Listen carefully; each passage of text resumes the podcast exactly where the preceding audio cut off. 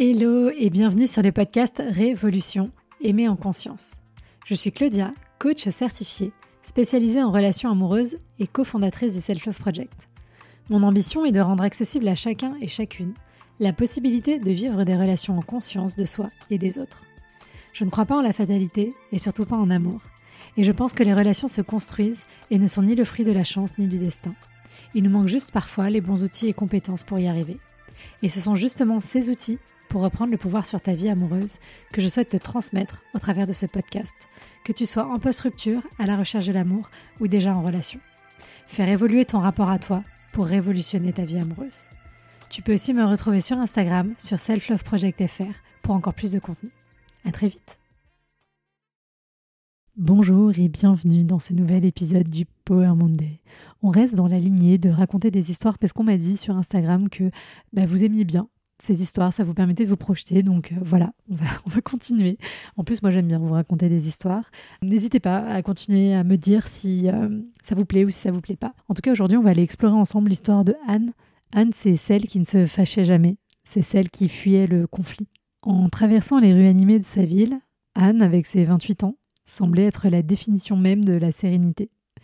Ses cheveux d'un brun doré flottaient doucement en arrière, et son visage rayonnait d'une douceur qui lui attirait souvent des compliments. Anne, tu es si calme, jamais un mot plus haut que l'autre avec toi, étaient des phrases qu'elle entendait fréquemment. Mais derrière cette façade calme, un tourbillon de peur et d'insécurité tempêtait. Depuis aussi longtemps qu'elle s'en souvienne, Anne avait toujours eu peur des conflits. Même enfant, elle se souvenait d'avoir évité les disputes entre amis, préférant céder ses jouets ou accepter euh, des compromis plutôt que de risquer une mésentente. Elle se mettait aussi souvent parfois entre ses parents quand ils se disputaient, envahie d'une peur terrible de l'abandon quand elle voyait ce conflit se dérouler devant ses yeux. Il faut dire qu'elle avait grandi dans une relation familiale où ses parents se disputaient beaucoup, mais sans jamais prendre le temps de se réconcilier ou en tout cas de montrer cet acte de réconciliation à leurs enfants. Et du coup, forcément, elle avait vécu avec cette idée que le conflit, c'était forcément la douleur qu'on peut ressentir au moment où celui-ci impacte, mais sans jamais être quelque chose de fertile, sans jamais être quelque chose de constructif pour la relation. Et du coup, cette peur, elle s'était ancrée encore plus profondément à l'âge adulte, euh, notamment dans ses relations amoureuses, puisque pour Anne, chaque désaccord était une menace, un présage que l'amour s'étiolait. Finalement, elle prenait le désaccord pour le désamour, et donc elle n'arrivait jamais à aller affronter, c'est pas le bon mot, mais aller euh, confronter l'autre quand il y avait quelque chose qui ne lui plaisait pas.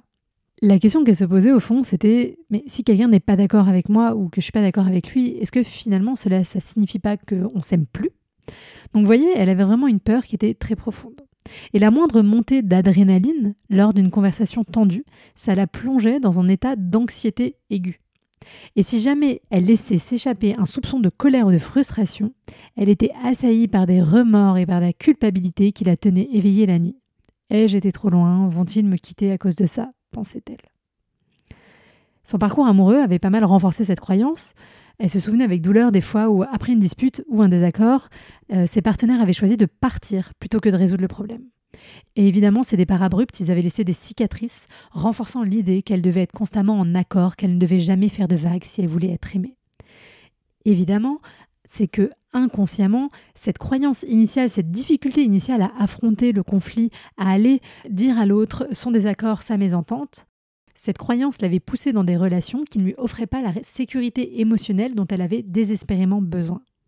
Elle se retrouvait souvent avec des partenaires fuyants, évitants, qui, au premier signe de difficulté, montraient ou menaçaient de partir, ou qui au contraire, paradoxalement, n'appréciait pas vraiment sa nature conciliante. Enfin, au début, il trouvait ça sympa, et puis petit à petit, il commençait par lui reprocher, jusqu'au moment où elle finissait par exploser, et c'est là où peut-être, souvent, il partait.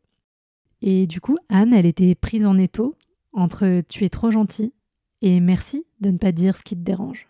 Et elle ne savait plus quoi faire.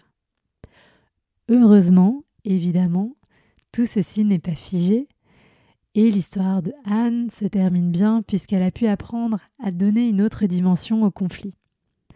À comprendre que ceci était inévitable, c'est pas pour autant qu'il faut les rechercher à tout prix, c'est pas pour autant qu'il faut s'y accrochée. Ça, ça pourrait être l'histoire de quelqu'un d'autre, celle qui allait toujours au devant du conflit ou celle qui déclenchait toujours la dispute. Et d'ailleurs, si vous êtes dans cette team, n'hésitez pas à venir me faire un coucou sur Instagram pour qu'on puisse en parler, parce que c'est vrai que souvent, j'accompagne beaucoup plus des personnes qui ont cette peur du conflit, mais il y a aussi celles et ceux qui ont tendance à aller le générer, le conflit, pour euh, créer des problèmes dans la relation, pour diverses raisons qu'on pourrait évoquer dans un autre épisode de podcast. Mais en tout cas, comprendre que ces conflits, donc, ils sont inévitables et que même s'il ne faut pas les rechercher, on ne peut pas être toujours d'accord, on ne peut pas toujours être en entente avec l'autre, mais que ces conflits peuvent être fertiles plutôt que destructeurs s'ils sont abordés de la bonne façon. Mais ce qu'elle a appris, Anne aussi, hein, évidemment, c'est d'apprendre à choisir des espaces relationnels qui lui permettent de se confronter en sécurité à cette peur du conflit. Parce qu'il ne s'agit pas de se dire j'ai plus peur et ensuite j'irai, mais de se dire j'ai peur et malgré tout, je vais essayer d'aller voir ce qu'il se passe derrière ce rideau et d'apprendre à laisser de moins en moins de place, de me laisser de moins en moins guider par cette peur. Mais pour ça, il faut arrêter de choisir des partenaires qui nous font croire qu'on n'a pas le droit de s'exprimer, qui nous renvoient derrière incessamment à notre difficulté et qui ne sont pas aidants sur ce sujet. Donc si vous vous reconnaissez dans l'histoire de Anne, voilà un bon conseil à prendre dans une prochaine relation ou peut-être prendre le temps de vous interroger sur votre relation actuelle. Est-ce que mon partenaire, ma partenaire m'offre un espace relationnel sécurisant pour que je puisse aller explorer ma peur du conflit?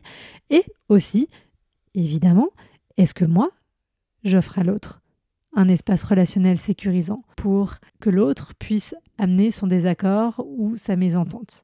Et est-ce que ou est-ce que moi je suis aussi la personne qui euh, menace de partir ou qui claque la porte dès qu'il y a quelque chose qui ne me convient pas. Ça c'est la deuxième team. En tout cas, euh, si vous êtes comme Anne et que le conflit vous fait peur, mais que vous sentez bien que ça commence à devenir très préjudiciable pour vous dans vos relations, de ne pas oser dire les choses, de ne pas exprimer et que vous savez pas comment gérer le conflit, comment le, rendre fertile, le rendre productif euh, pour votre relation, que vous avez l'impression qu'à chaque fois ça part en cacahuète ou alors que vous vous bloquez, que vous vous crispez, moi ce que je vous invite à faire, encore une fois, c'est de me rejoindre dans le bootcamp communication là qui va commencer le 20 novembre prochain. L'idée de ce bootcamp, c'est qu'on passe quatre semaines ensemble pour aller explorer différentes facettes des différents outils liés à la communication, comprendre exprimer ses besoins, comprendre exprimer ses limites, Travailler sur la gestion du conflit, travailler aussi sur la connexion dans la relation, hein, parce qu'avant même le conflit, la connexion, c'est la base. Donc on va aller explorer ces différents sujets, une thématique par semaine, un live en plus par semaine.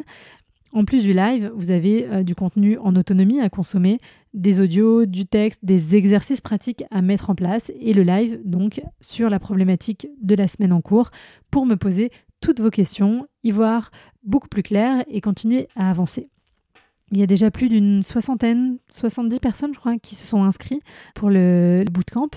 Donc voilà, j'espère que vous viendrez avec moi pour euh, embarquer dans cette aventure. L'année dernière, on était plus de 200. Euh, donc euh, je compte sur vous pour venir finir l'année en beauté. Et vraiment, si c'est compliqué pour vous dans votre relation actuelle, ça vous fera du bien de reposer des bonnes bases. Ce n'est pas une fatalité. Vous n'êtes pas obligé de soit tout le temps vous engueuler, soit jamais vous engueuler, soit ne pas savoir comment communiquer. On peut faire évoluer les choses. Il suffit juste d'avoir les bons outils pour ça. Et vous, ces outils, aujourd'hui, peut-être que vous ne les avez pas. Et c'est pas grave. Ça s'apprend. Et si vous êtes célibataire, c'est aussi l'occasion de faire le point là-dessus, d'apprendre et de grandir sur ce sujet central qui est la communication. En plus, c'est pas cher, c'est 87 euros seulement, euh, ce qui nous fait quoi Une petite semaine de sortie euh, avec ses potes, une chambre d'hôtel, pas très cher. Qu'est-ce qu'on a à ce prix-là? Un jean? Un jean? Il y a même des jeans plus chers que ça. Et croyez-moi, ça va vraiment, vraiment vous changer la vie et changer les choses en profondeur pour vous dans votre façon de communiquer dans la relation, la base. Si vous voulez toutes les informations, elles sont disponibles dans le descriptif de ce podcast où vous pouvez, comme toujours, venir me poser toutes vos questions euh, sur Instagram si jamais ça n'a pas été assez clair. Quoi qu'il en soit, merci d'avoir partagé ce moment avec moi.